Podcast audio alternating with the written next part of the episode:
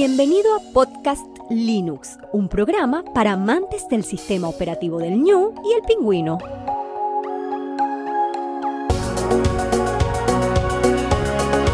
El espacio sonoro para disfrutar del software libre.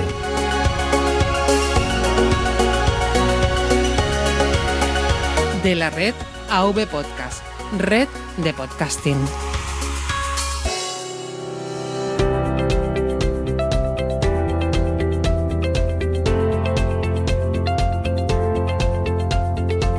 Muy buenas oyentes de Podcast Linux, mi nombre es Juan Febles y tenemos un especial entre manos.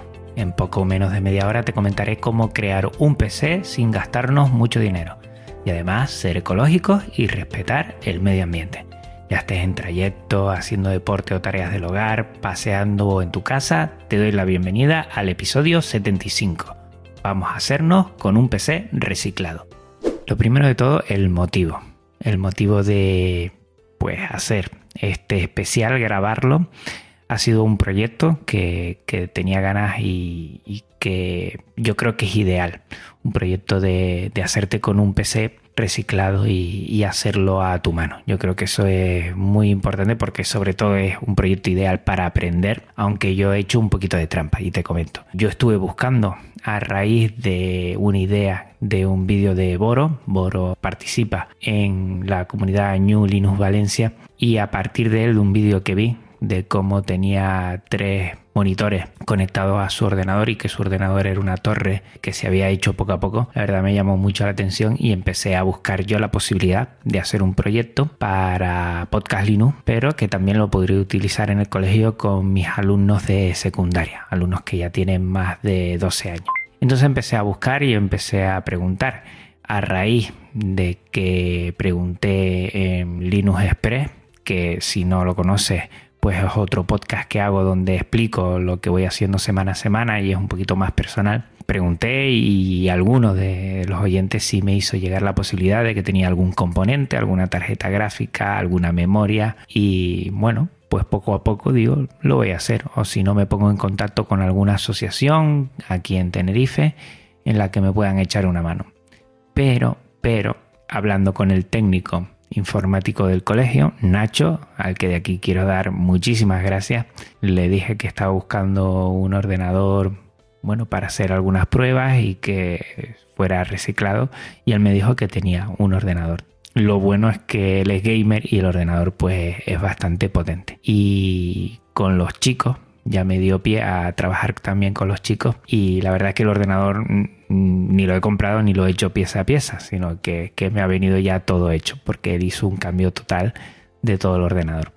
Yo creo, como te iba diciendo al principio, que es un proyecto ideal para aprender, porque yo he aprendido mucho también con Nacho, porque Nacho nos ha explicado y le he traído al aula para que explique un poco los componentes y todo esto a los chicos y chicas. Y también es ideal porque yo creo que respeta el medio ambiente. Eso yo creo que puede ser interesante porque casi siempre con esto de comprarnos cosas nuevas, cosas nuevas, pues generamos mucha basura y creo que Genio Linux el software libre también es respetuoso con el medio ambiente. También para tener un segundo PC para casa. Igual ya tienes uno, pero tienes un segundo para poner en algún sitio o para tus padres, por ejemplo, para tus hijos, tus sobrinos, un PC para ponerlo cerca del televisor y que haga de media center, pues también puedes utilizar. También, mm, como digo, para nuestros padres, ¿no? Yo creo que es interesante, eh, siempre están pidiendo tener un acceso a Internet y que le podamos poner un, un PC y que este PC sea Genio Linux, pues yo lo veo interesante. En casa de mis padres, por ejemplo, yo tengo un portátil en el que tienen Genio Linux y les va como la seda. ¿eh? La verdad es que muy bien. También por la filosofía del software libre, que yo creo que da la posibilidad de los que tengan un poco menos, que tengan igualdad de condiciones a la hora de acceder a lo que es la tecnología e Internet. Y por eso yo creo que es muy interesante. Pues lo dicho, esto es más o menos lo inicio, el motivo de poder hacerte con un PC reciclado y sacarle partido. Como te dije al principio, la idea fue de Boro. Te voy a dejar en las notas del programa el vídeo donde comenta cómo tiene tres monitores conectados al ordenador y bueno a raíz de ahí le fui preguntando gracias Boro porque te pusiste en contacto bueno respondiste enseguida y me comentaste algunos temas. Lo que pasa es que al final no he tenido que ir buscando pieza a pieza porque, como dije antes, gracias a Nacho, pues ya lo tengo todo. Bueno, lo primero tenemos que buscar un PC. Un PC que puede ser una torre o un portátil. Esto de buscar un PC reciclado ya lo comenté en el episodio número 3. Mira si ha llovido desde aquel día. Acabo de escuchar de nuevo la entrada y madre mía, mm, no me tiro flores porque creo que me queda mucho por mejorar, pero del episodio 3 al 75 de ahora te aseguro que he mejorado bastante. Pues bueno, ya ahí en el tercer episodio, arrancando este proyecto de podcast Linux, ya comenté en ese y no estaba muerto, no, no, que canto al principio lamentablemente y un oyente me dijo que por favor no cantara más y he respetado esa decisión del oyente y tendremos que hacernos, como dije, con una torre o un portátil, ¿no? Un PC. Yo creo que lo más interesante es tirar por una torre por, varios motivos, sobre todo porque vas a ver que hay más posibilidades a la hora de conseguirlo y de conseguir algo a un buen precio si al final te decantas por, por comprarlo de segunda mano. Y también es que es más modular, o sea que poco a poco vas a ir pudiéndole mm, hacer mejora. En portátiles los antiguos sí, pero ya los últimos portátiles sabemos que tenemos más dificultades en mejorar. Pero bueno, esa es tu decisión. Podemos buscar sin coste alguno, o sea, tendremos que buscar en nuestra familia, en nuestro trabajo, en nuestros amigos y ahí ir viendo si alguien tiene una torre. Lo que sí sería bueno es que esa torre, te lo digo ya, eh, pudiera utilizarse desde un primer momento. Lo que vamos a comentar aquí es para gente de a pie, gente llana como yo que no tiene conocimientos ni experiencias muy avanzadas en lo que es reparaciones y en lo que es montarse un PC. ¿Vale? Esto lo quiero dejar claro para que después no me tiren de las orejas si comento algunas cosas que se podría hacer de otra y que eso no es así. Bueno, es para andar por casa y para los que nunca hayan hecho esto, pues, pues se inicien. Y bueno, pues por ahí yo creo que lo empezaría a buscar. Siempre una torre que pueda arrancar, por lo menos que pueda arrancar y que le podemos meter un pendrive y arrancar un, una distro y que, y que podamos ver. Yo creo que por ahí podríamos empezar. También hay empresas que se material informático. Mm, sí que es un poquito más complicado porque igual tú como persona igual no te lo van a ceder. Sí a proyectos o a ONG, pero igual más complicado. Pero bueno, siempre está bueno eh, pasarse por ahí yo creo que no te costaría absolutamente nada y alguna familia o algo que esté en el trabajo, pues te lo agradecen que se puedan desquitar. Pero siempre sabiendo que por lo menos arranca para no empezar pieza a pieza, saber lo que falla y esto no, que si no tenemos muchos conocimientos va a ser algo más complicado. Después podemos gastarnos algo de dinero yendo a una empresa o un particular. Hay muchas aplicaciones de segunda mano. Aquí en España se utiliza mucho Mil Anuncios y también internacionalmente pues eBay y hay, hay muchos más, hay muchos más. Es interesante porque también podemos mirar eh, algunas cosas y suelen estar bastante bien de precio. Aquí quiero comentar por ejemplo Reciclanet que está en Bilbao y que tuvo con nosotros en el episodio 32 un Linux Connection y que si estás muy cerca de Bilbao o creo que a partir de 100 euros hacen envíos gratuitos, lo que sí ponte en contacto antes con ellos, pues tienen unos ordenadores que, puedes comprar y que ya saben que están comprobados y que tienen genio Linux en sus tripas. Eso puede ser algo ideal y además fomenta lo que es el trabajo de reciclaje que creo que es muy interesante. Si no, pues bueno, puedes irte a empresas que está, bueno, un poquito más controlado, creo yo, y si tienes algún problema, puedes, puedes tirar de esa garantía de esas aplicaciones de segunda mano. Por ejemplo, yo no en ordenadores, pero sí en otros elementos he tenido algún problema en eBay y hablando con la empresa y hablando con eBay al final me lo solucionaron. Tenemos que tener mucho cuidado con las estafas, ¿eh? comprobar todo. Si es un particular, no por otro motivo, sino porque igual no puede responder de la misma manera que una empresa, tenerlo todo muy claro, no comprar nada que no podamos comprobar que esté bien, si es un ordenador, pues ir a buscarlo y ver que enciende y ver que está bien. Y siempre bien atento, bien atento porque al final mm, nos podemos creer gastar muy poco dinero, pero es muy poco dinero que no sirve para nada, una placa o un procesador o una gráfica que está inservible, pues nos estamos tirando el dinero. O sea que tener mucho cuidado con eso y controlar, preguntar mucho que nos lo enseñen, que nos envíen vídeos, fotos, que digan y redigan que si pasa algo, cómo podemos solucionarlo, porque yo creo que, bueno, no llevarnos ningún susto y si compramos, invertimos un poco de dinero, que no sea tirarlo a la basura directamente. Como siempre, lo ideal es que en principio partamos de algo que esté completo y que funcione. Por ejemplo, Boro me comentaba que mm, tirando por lo alto así, un procesador, por ejemplo, un ordenador, una torre que tenga un procesador un i7 de tercera generación, pues ya van funcionando bastante bien. Eso sería, hombre, si podemos algo más, genial, ¿no?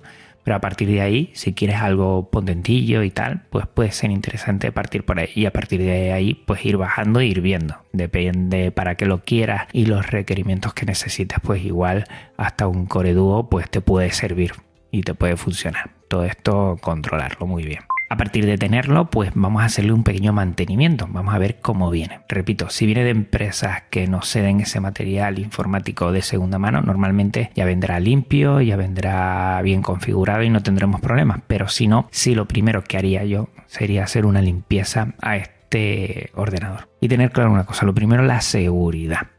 Tenemos que buscar un lugar de trabajo que sea cómodo, que sea amplio. Yo siempre cuando abro un ordenador hago muchas fotos primero para tener una memoria del proyecto que estoy haciendo fotográfica, pero también para saber por dónde están todos los cables, por dónde hay y después lo ideal sería coger manuales y tirar de ahí y no tener que estar haciendo fotos, pero bueno, esto es para ir facilitando. Entonces yo te sugiero que cuando abras un ordenador y quieras hacer cualquier cambio, primero hagas muchísimas fotos de cómo está todo bien puesto, para después, por si sucediera algo y no supieras dónde va alguna conexión, pues tiras de esas fotografías que estén con bastante detalle y que puedas ver todo como hay. Después, e, evidentemente, que esté todo desconectado de la red eléctrica. Yo creo que, bueno, eso no hay ni que decirlo. Hay que tener mucho, mucho cuidado. Hay que tener, aunque esté desconectado, hay que tener cuidado con la electricidad estática. ¿eh? Te puedes poner guantes. Los guantes de la la verdad, para funcionar, pues yo sudo mucho y a mí no me gusta nada. Pero hay otros guantes que son igual de sensibles y que permite estar más cómodo y que yo creo que eso puede ser interesante. Y si no, tener siempre mucho, mucho cuidado. También podríamos hacernos con una pulsera antiestática, pero creo que mm, nosotros que vamos a hacer esto y no vamos a hacer nada más, pues mm, comprarse una, pues no sé si sería lo ideal. Pero bueno, tener muchísimo cuidado. Yo, por ejemplo, debajo de la mesa siempre pongo un cartón un cartón plano que te puedes bueno, cogerlo de cualquier sitio, sobre todo para no arañarla y que la pareja no nos tire de, las orejas. Y, y, una hoja en blanco por un lado, que puede ser reciclada, que puede ser impresa por el otro, donde poner tornillos y poner cositas e ir apuntando ahí mm, con el boli, pues hacemos un redondel, metemos los tornillos dentro y ponemos donde son los tornillos. Yo creo que eso también, yo lo he visto y puede funcionar bastante bien. También hacernos con un cepillo, ¿eh? un cepillo de, pintar, pues un poquito grueso, de unos 5 centímetros, sin utilizar limpio y seco, evidentemente, para cepillar todas estas partes con cuidado e ir quitando toda esa suciedad, ese polvo acumulado que suele ser. Que yo creo que ahí el ordenador va a ganar en que va a disipar muchísimo mejor el calor y va a funcionar mejor. También necesitaremos normalmente un destornillador de estrella pequeño y también podemos hacerlo con una aspiradora eléctrica. Lo que pasa es que tengan mucho cuidado eh, con, bueno, con toda la parte eléctrica, porque a veces la aspiradora eléctrica a la hora de succionar, pues hay un cepillo, pero este tiene partes de plástico muy duro y podemos romper algún condensador o alguna parte y bueno, nos puede llevar al traste todo eso. O sea, mucho cuidado, mucha paciencia. También que el sitio podamos dejar el ordenador, bueno, un tiempo prudente, igual en dos horas no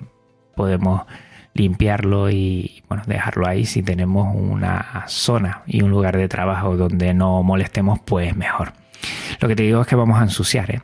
aunque el ordenador por fuera parezca bastante limpio, si ha tenido unos años donde nos hemos hecho un mínimo de mantenimiento, pues hay bastante polvo acumulado. O sea, la ropa, eh, el sitio, el lugar, pues hay que buscar un lugar donde sepamos que vamos a ensuciar un poco para el tema de si queremos, por ejemplo, que es una buena idea, limpiar también todo lo que es el procesador para que toda la disipación térmica esté bien, pues vamos a necesitar una gasa pequeña gasa de esta, de cuando te cortas, de esta que puedes tener un botiquín y también alcohol, un poquito de alcohol para eliminar esa pasta térmica antigua y te puedes comprar pasta térmica en cualquier tienda de ordenadores de informática y hacerlo. Hay muchos vídeos por ahí, yo te animo a que siempre todo lo revises varias veces y que vayas a buscar vídeos donde te digan cómo hacer eso. ¿eh? Si quieres hacer algún cambio,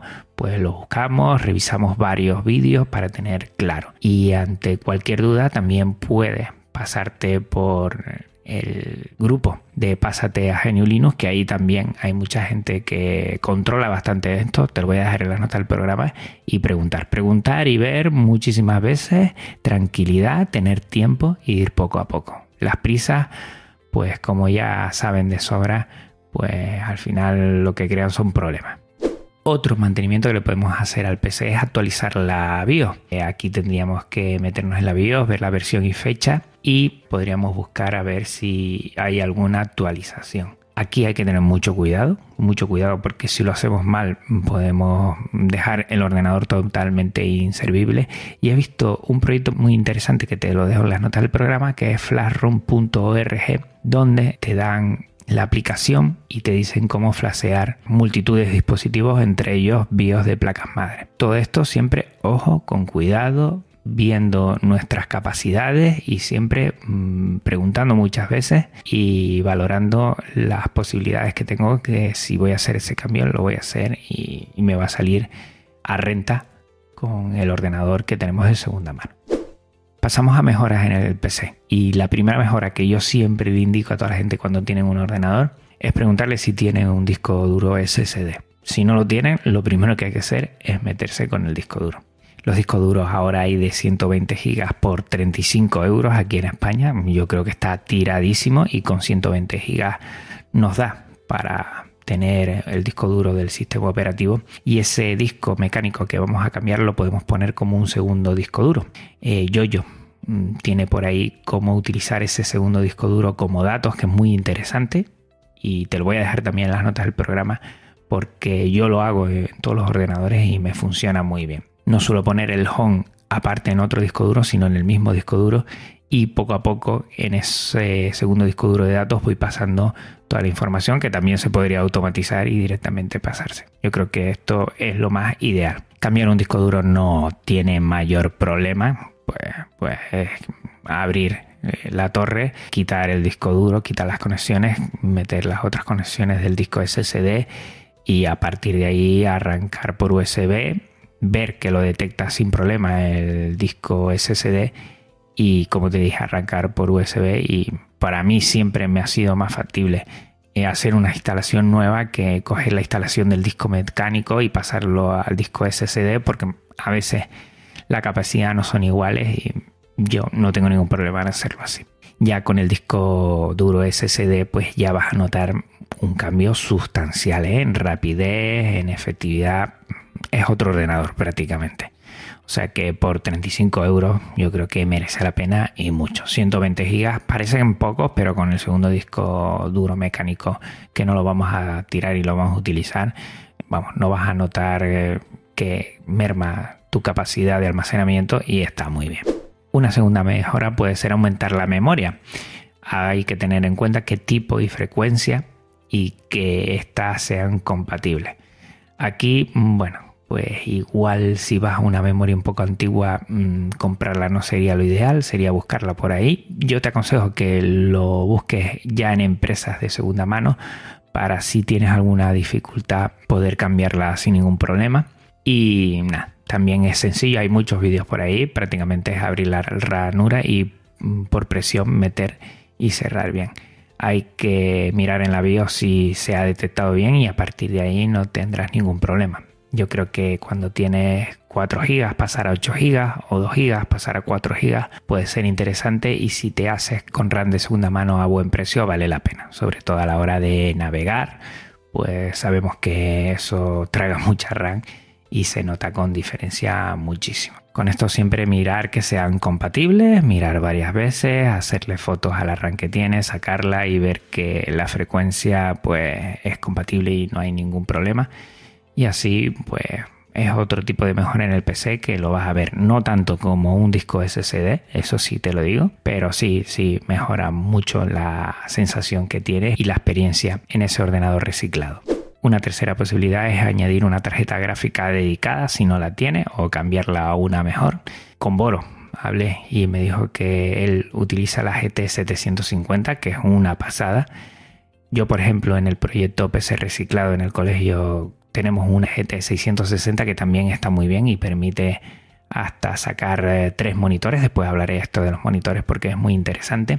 Y aquí también vas a ver un cambio sustancial y sobre todo poder trabajar con varios monitores a la vez. Yo creo que puede ser interesante si lo quieres como un ordenador para tu despacho y que puede funcionar muy muy bien. Como siempre lo he dicho, controlar que esté bien la gráfica, que no nos vendan algo inservible, que nos envíen un vídeo de cómo funciona, que está bien, que nos digan qué pasaría si tuviéramos algún problema, todo esto acotarlo bastante bien.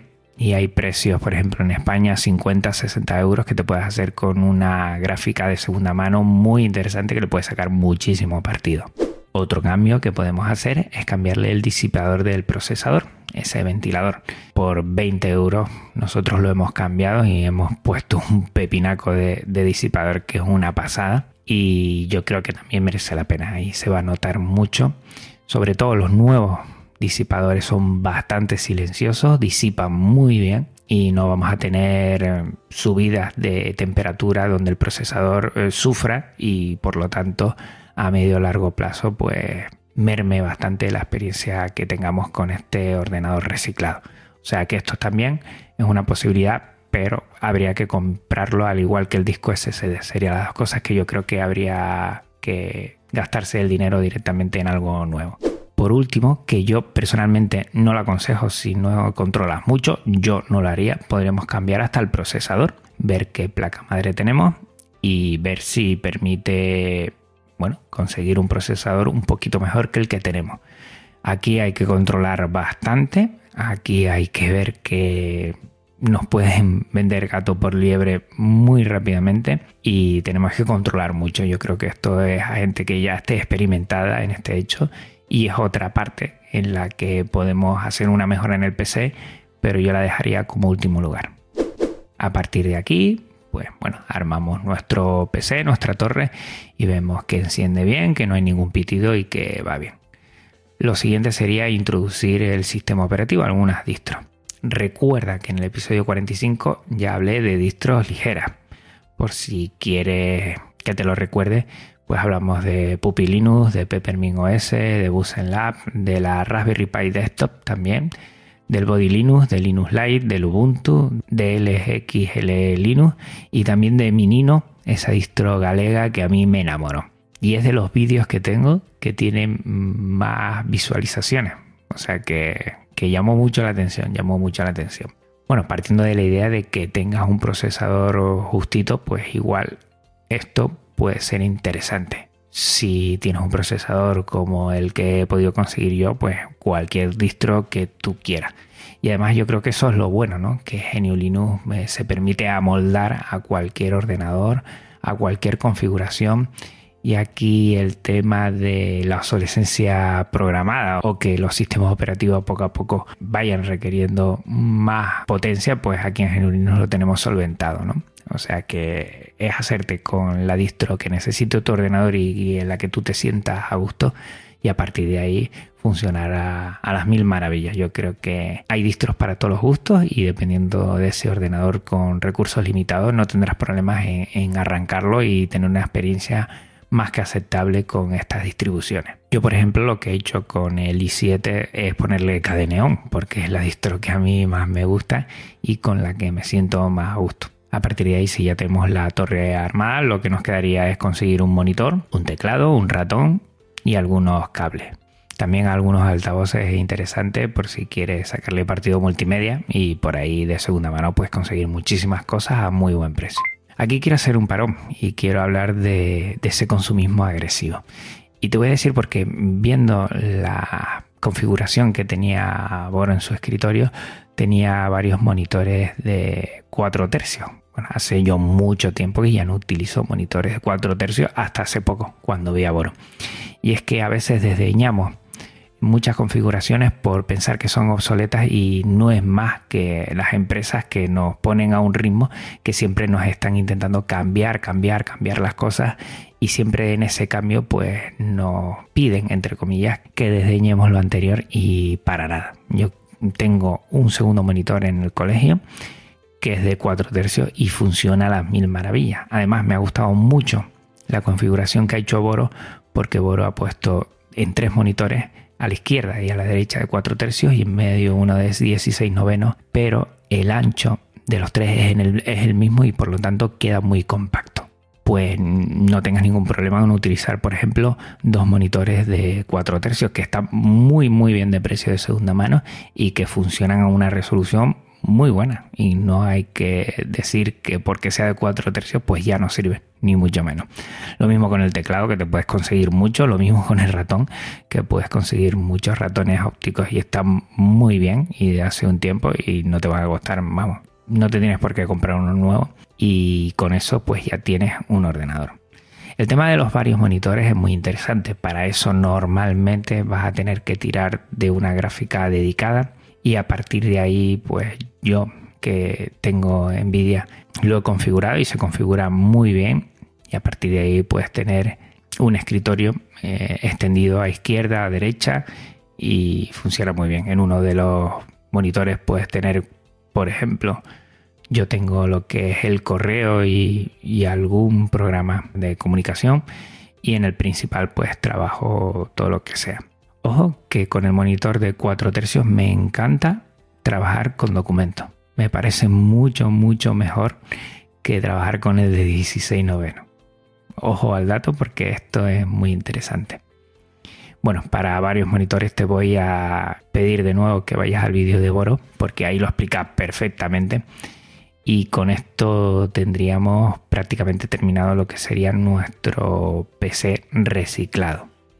Yo creo que puede ser un proyecto muy interesante. Si tienes niños, sobrinos, bueno, tus padres mismos, pues puede ser un, momento para cacharrear, que seguro que, que, puede ser un momento muy divertido. Y ver que tenemos por ahí muchísimos, muchísimos dispositivos que todavía, bueno, le quedan años y años útiles de vida y que no los podemos replegar a un lado porque ya haya pasado, pues una moda de, ellos porque ya creamos que ya no puede funcionar un sistema operativo, porque creamos que ya se ha pasado anticuado, ni mucho menos. Al final puedes operar con distribuciones GNU Linux que están a la última, al año 2019, en ordenadores de hace mucho, mucho tiempo y que funciona decentemente bien. ¿Por qué no decirlo decentemente bien? Yo creo que es muy interesante no solo por la filosofía de GNU de empoderar a toda la gente y que tengan ordenadores que funcionen, sino también por un principio de ecologismo, por un principio de sacarle partido a las cosas, por no dejarse llevar, como dije antes, por ese consumismo agresivo que a veces nos piden lo último, lo último, ahora salen monitores curvos de 16, 10 creo que es, creo que y así, ya los de 16 novenos planos parece que no sirven, ni mucho menos, ni mucho menos, ni lo de 4 tercios. Fíjate tú lo que te digo. Y animarte a que hagas esto. Seguro que igual tienes muchas cosas en las que puedas aportar tú por tu experiencia, porque lo has hecho. Yo te voy a dejar en avpodcast.net barra podcastlinux barra reciclado el programa para que puedas compartir tus experiencias dejando comentarios que es lo que enriquece, te puedo asegurar a este proyecto, a este podcast. Y, anímate, anímate. Si tienes un ordenador por ahí, vete ya desempolvándolo y vete probando y viendo las posibilidades porque yo creo que puede ser algo muy, muy bonito y muy interesante de dar vida a esos ordenadores que tenemos ahí. Pues bueno, hasta aquí el episodio de hoy. Este episodio y todos los de Podcast Linux, recuerda que tienen licencia Creative Commons, reconocimiento, compartir igual 4.0. Y que también toda la música es Creative Commons. Pásate por las notas del programa para conocer a sus autores. Recuerda que puedes contactar conmigo de las siguientes maneras. A través de Twitter, Mastodon, Archive.org, Telegram y YouTube como Podcast Linux. Y por correo con podcastlinux.net. Tengo la web donde alojo todos los podcasts Linux, que es avpodcast.net barra podcast Linux. Un abrazo muy fuerte a todos los podcasters de AV Podcast y mi blog podcastlinux.com. Si quieres ser de los primeros en tener los episodios una vez se publiquen, utiliza el feed, que el feed es muy importante y es público. feedpress.me barra podcastlinux. No te olvides tampoco que estoy en iVoox, en iTunes y en Spotify para no perderte ninguno de mis episodios. Y recuerda que todo AV Podcast está alojado en neodigit.net, nuestro proveedor de confianza de habla hispana. Gracias como siempre te digo por tu tiempo, escucha y atención. Nos vemos en 15 días. Venga, hasta otra Linuxero, hasta otra Linuxera. Un abrazo muy, muy, muy, muy fuerte. Chao. Podcast Linux, el espacio sonoro para disfrutar de GNU Linux. El espacio sonoro para disfrutar del software libre. De la red AV Podcast, red de podcasting.